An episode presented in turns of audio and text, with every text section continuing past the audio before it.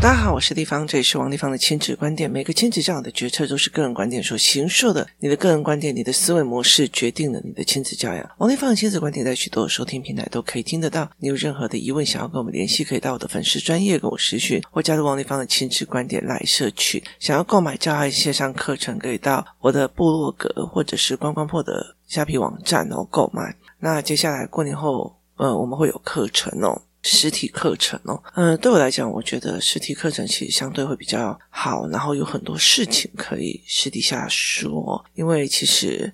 呃，其实，在整个教养的逻辑里面，我们会容易进入的说，把手段当成目标的一个概念哦，就是从头到尾，其实很多人就是想要让孩子有好分数、好成绩，可他目标追求的是什么？然后，呃，是不是有那个价值哦？其实很多的父母真的都没有思考过。那我觉得，其实，在实体课程可以去引导思维，然后去问问题，然后看我们的盲点哦。那，呃，我们还会出师资班哦，让。嗯，很多的，就是想要当老师或者想要帮自己孩子的，可以先上的概念、师资概念之后，接下来每一个单元就是可以有呃，就是上课权，然后购买权，就是去上呃我们上课的规划哦。那今天我们来谈一个呃比较有趣的一个问题哦，就是呢，人哦的对错是不是这么的重要？就是其实呃在。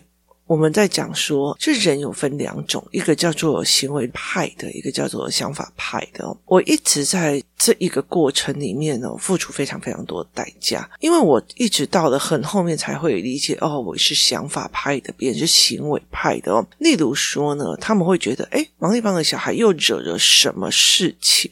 这个叫做行为派的哦，可是呢，他们并不会觉得说这个孩子怎么会这样子思考，这是思考派的哦。意思就是说，如果这一些孩子，像工作室里面有一些孩子，他们的思考的模式而产生后果，例如说某某小孩最近，呃，我发现他整个那个肩膀又往下松，然后我就说他为什么会这么的无力感这么重？妈妈就跟我讲，他考试考很差，所以他就陷入了一个。自自我价值的崩盘，这样子，那我就说，其实以台湾来讲哦，台湾对我来讲，我觉得是很可惜的一件事情。这些所谓的逻辑跟空间概念很好的孩子，其实他们去接受，如果有上过教材班的人，就会知道说，台湾的教材的编制的方式非常的片段，他们在这种片段的知识架构下，其实是很。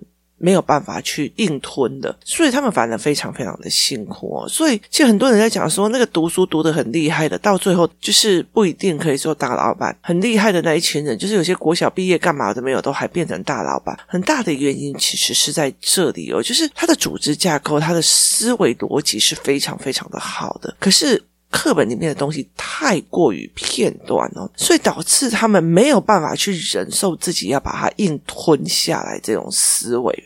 现在就是好像是说，你今天明明对你呃要的。例如说，另一半有所要求，例如说像，呃，有些人希望另一半会有思考性，有怎么样，有的没有。可是你妈妈跟你讲说，这一个男生比较好，你不要问原因，你就必须要去跟他上床，然后干嘛，有的没有。其实那是一种很不甘愿，甚至会有抗拒的一个过程。可是这些抗拒片段式的孩子的思维，他们反而其实没有任何一个教育团体或教育思维的可以协助他们了。所以，其实像我。自己都有在想说，很想要带小孩们去树屋，然后就是呃白天上一对一的英文课，或者是说国际教师的课。那下午跟晚上的时候，我们就上呃台湾的认知思维的模式哦，然后让孩子们去看这样子哦。所以这两个人是呃不太一样的哦。是有一天哦，其实因为其实我后来就一直在思维一件事情哦。有一天你我常常呃在想一件事情，我在工作室里面或者是在我的呃人群里面哦，有些人跟我讲说，诶，那个某某某那个小孩很会推卸责任。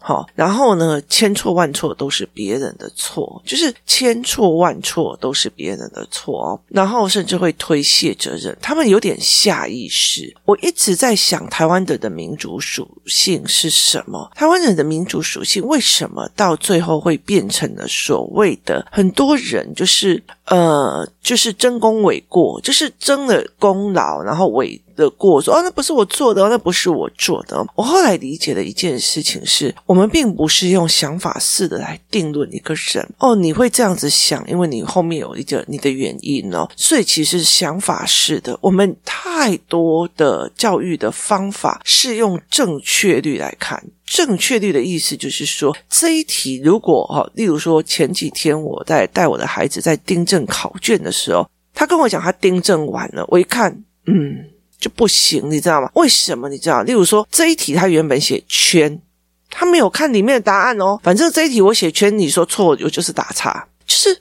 这样子一种非黑即白的，你甚至没有告诉我这一题到底错在哪里？为什么没有去思维这件事情？就事论事把这个思维弄清楚。如果我这一题答案写二，他随便塞一个一就好了，明明答案是四哦，所以其实他根本去没有去做所谓的检讨。那人为什么会这么抗拒检讨，或这么的去抗拒自己去做这些事情的时候，很大的一个原因在于是我们在一个非黑即白的一个世界，就从小到大，对，错了，叮咚，对了，哈，在这个所有里面，其实就一直在做这一块。妈妈带你出去，有我讲对话还是讲错话？我的行为是对还是错？我的怎样是怎样？所以其实像我跟我儿子，就是他常常是。对很多人来讲都是错的行为，但是我都会常常问他：你是怎么思维的？为什么你会这样子想？甚至我觉得对他的。想法觉得超有趣的。哦，就是觉得非常非常有趣哦。有一天呢，我去接他下课的。时候，我就说：那我们去隔壁的。那种呃一个公园，有个跑道公园哦，去跑步。所以我就跟他还有跟几个小孩说：那我们去跑步好了。他就说好。好，那他们几个讲好了，这样其中有一个人，他也跟我们说好了这样子，然后结果妈妈开车过来说：“你赶快上车，你赶快上车。”为什么？因为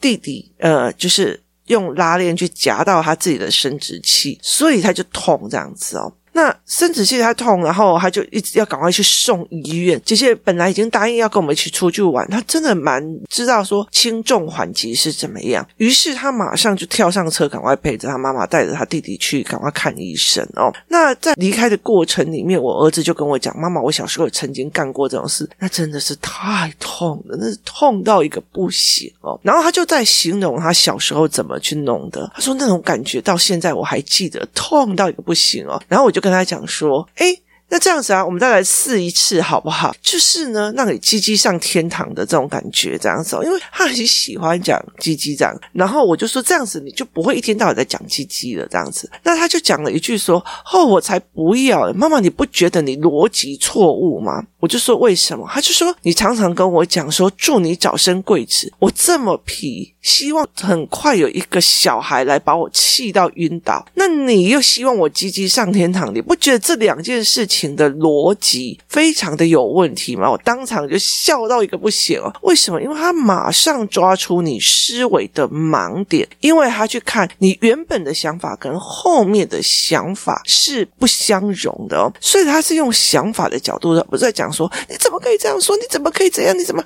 他并不是代表你要做这件事情的对错，而是告诉你妈妈，你的想法冲突了。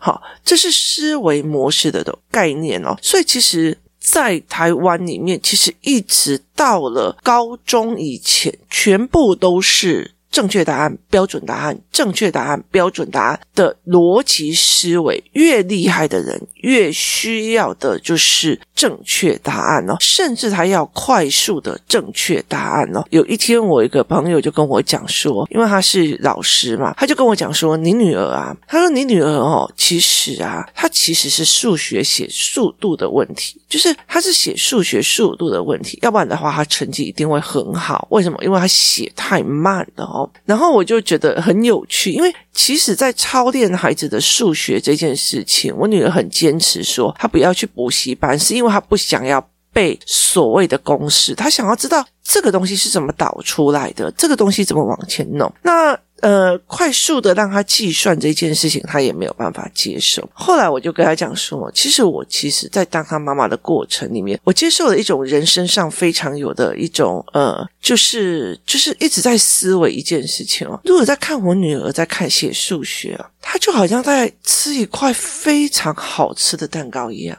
慢慢品尝，细细品味，眼睛还会眯起来，觉得哇，好过瘾哦！就是。你了解意思吗？他明明知道，就是你速度快一点，你就可以刷题刷更多。可他非常非常享受那个过程。我有时候在看他在算数学或在解数题，因为他几乎每天，你叫他背英文，他不一定要背英文；你叫他干嘛，他不愿意干嘛。但他每天回来就一定要算数学、写数学，然后眼睛眯成那样的那种幸福感，这样子哦，就是让我觉得超有趣。这个小孩真的让我觉得非常有趣哦。所以其实我。就在讲说那是过程还是一个呃思维模式哦，他并不是要的一个是答案，他要的是那个想法，在这个想的过程里面哦，所以其实想法没有对错，行为本身才有对错啊。例如说哦，我今天怎么邀请这个人来加入我们小孩的篮球的思维？就是例如说我们呃篮球队有人有人退团嘛，那就有人进团，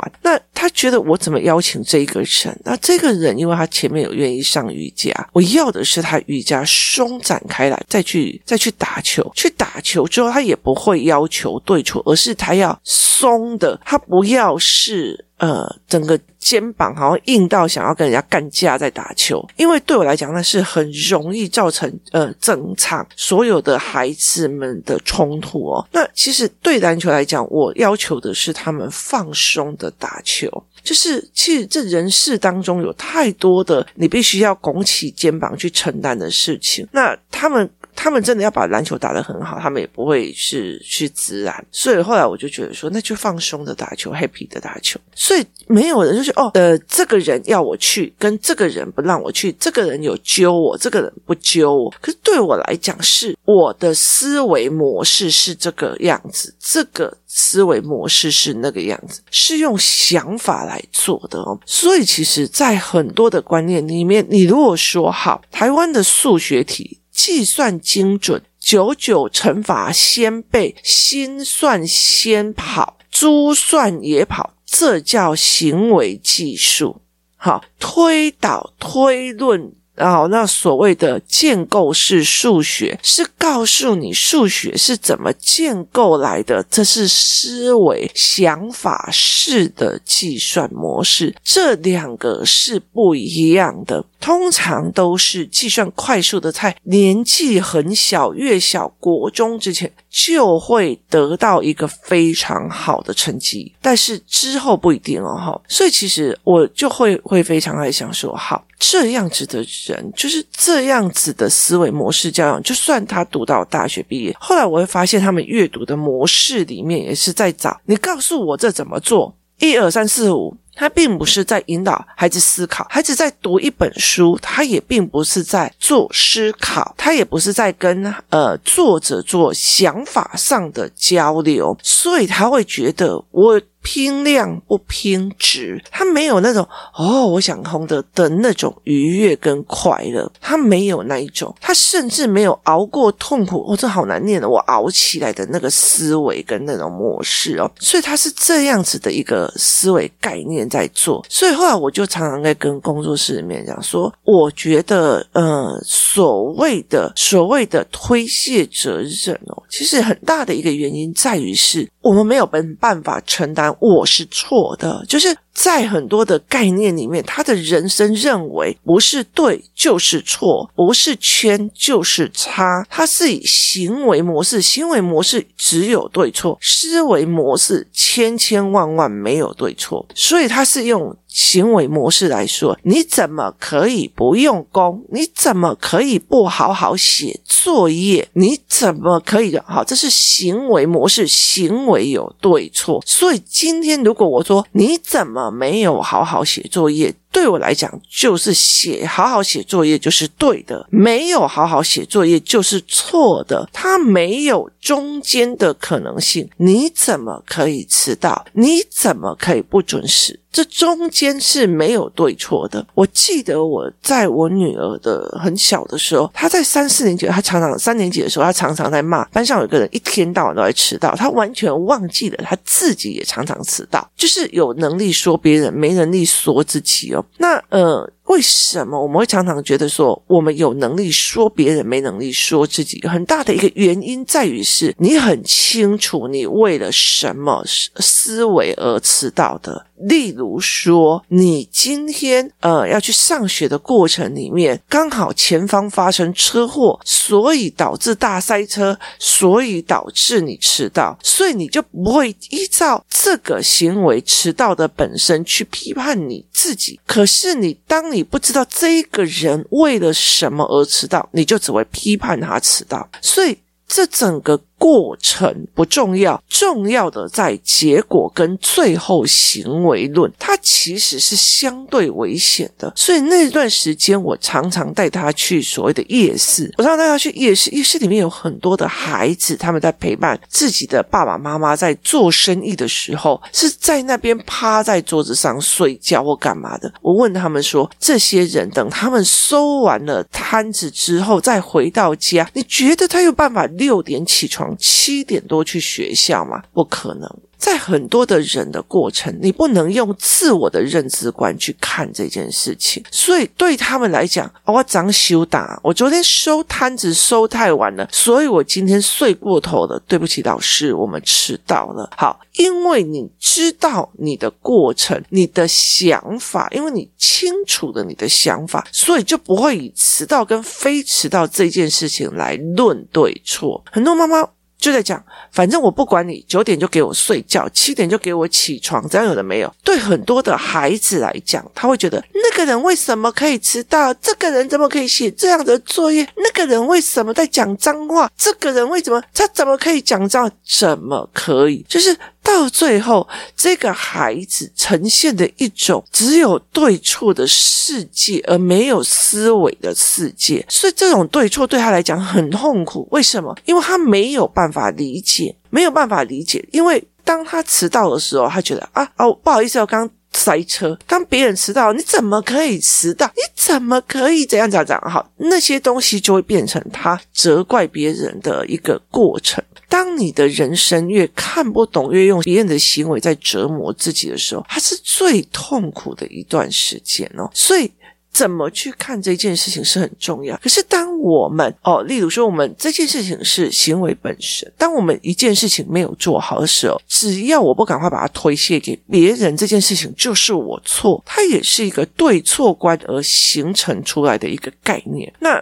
我们看别人都有对错，我们没有看想法的时候就很糟糕。为什么？这一件事情明明当初你就是说你要爱我一辈子的，为什么你后来就改了？还不到两天就改了？不好意思哦，我忽然看到你吃的非常非常的多，我觉得我养不起你，所以我就改了哦，就是。他并不认为人的想法是会移动跟改变的，他会认为你答应我的为什么要改的？所以他会认为这行为本身是错的，他并不在意你怎么思维跟怎么想的，所以他没有办法去了解这件事情。在工作室里面有一个认知的课程，叫做“我改变心意了”，我改变心意了。每个人都会改变心意，每个人会因为条件跟因应变音的不同而改变心意的，可是你有看到有多少的小孩，他是没有办法接受爸爸妈妈改变心意、改变承诺、改变路线的。他很大的原因在于是，你答应我的，你就应该要做到，而中间没有想法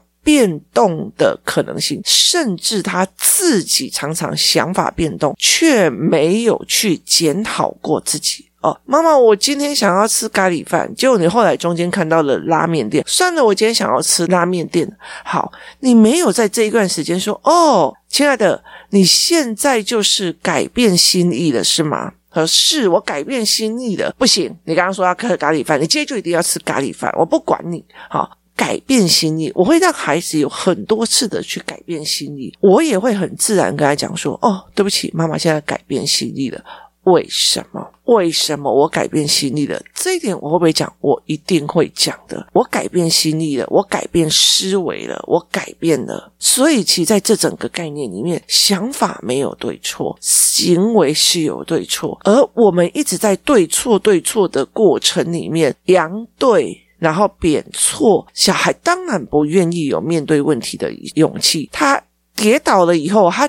遇到人生的问题点，去想到是我做错了决策，我当初怎么可以相信他？我当初怎么可以爱他？我当初怎么可以怎样的时候，他的人生在这种没有办法承认自己错，但是事实上是自己错的时候，他的人生就会一直崩下去。可是，在很多人说啊，我当初想法错了，是因为我没有财报观念，所以我必须要去弄完财报观念。我当初想法错了，只要走多少做多少，有课开就好。现在我的教老师进来的上了课了以后，他上了课，他要。招生，他要开课，他要找学生，我帮他处理，然后我让他有利润可以去变成了一个跟我们一起分润，然后跟我一起共同帮小孩子上思维跟认知课的伙伴。好。这种东西在于是我想法变了，我精进了。可是如果你一直在我当初怎么可以相信他？我当初怎么可以怎样？我当初怎样怎样怎样？你就没有办法去翻转你的经济。我当初想法错了，所以我现在要重新设置 reset。所以当你一直在标准答案，不是我对就是我错，其实光你。呃，害怕被别人看到，说我做错的这一件事情所付出的遮掩代价，其实它就非常非常的重。所以在这整个概念里面是这样的思维哦。所以我们没有去看到我们遮掩的代价，我们遮掩这件事情，这件事情是我错了，这件事情是我怎么样了，这种遮掩代价我们没有去看。然后我们所有的，其实，在很多的概念里面，其实很多人就说啊，那个那个读很好的。人其实就没有抗压力，不是，他是不容许他自己对错，哈，他不容许自己错，他的自我要求不容许自己有错。当你不容许自己有错的时候，你的生活是紧绷的，你是没有办法调整的。我承认我王丽芳在做哪一件事情错了，所以我现在后来修正了什么。最近我儿子出了一件事情，他在写考卷的时候，他明明什么都会了，可是他就在上面画画，然后就没有。后面的答案都没写，他画到忘我这样子，然后后面的答案就没，当然成绩就很难看。我气到一个不行哦，可是我我觉得我气只气一个小时，后来我就理解了一件事情，因为他的意见、他的想法、他的创作对我们来讲都很重要，所以他忘记了去分辨呃，在功课与玩耍当中的价值比例，其实。考试这件事情对他生命来说、人生来说是有价值的，他却以为这是来刁难他的，所以我瞬间就把之前我在学习动机的概念营的时候，我有上一些概念营的活动，可是我后面我后面还有一大，我现在才知道哦，因为我儿子的这样子的呃过程，我知道还有很多的。呃，认知课程我必须要去做出来，这也就是提升了我的想法，因为我承认我还有没做好的，所以我才想，一定是有哪里我没做好，我儿子才会认为考试不重要，可以画画，所以。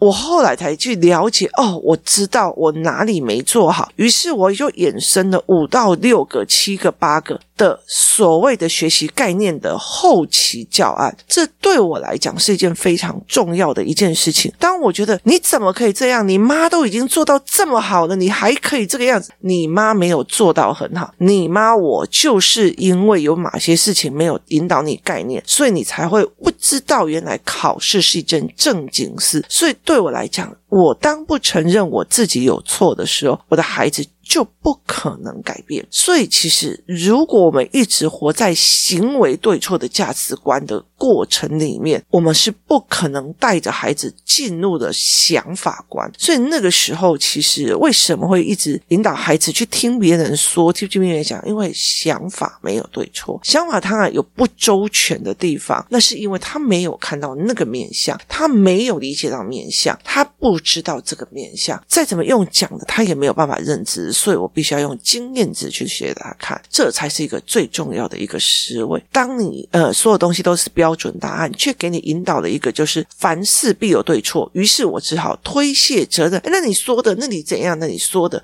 好，这这推卸责任就是因为行为论的对错标准答案而导致的。我不想承认我错，因为我一承认我错，我就掉分数，我就并不是学霸了。这件事情对他们来讲就不是一个正向的思维。今天谢谢大家收听，我们明天见。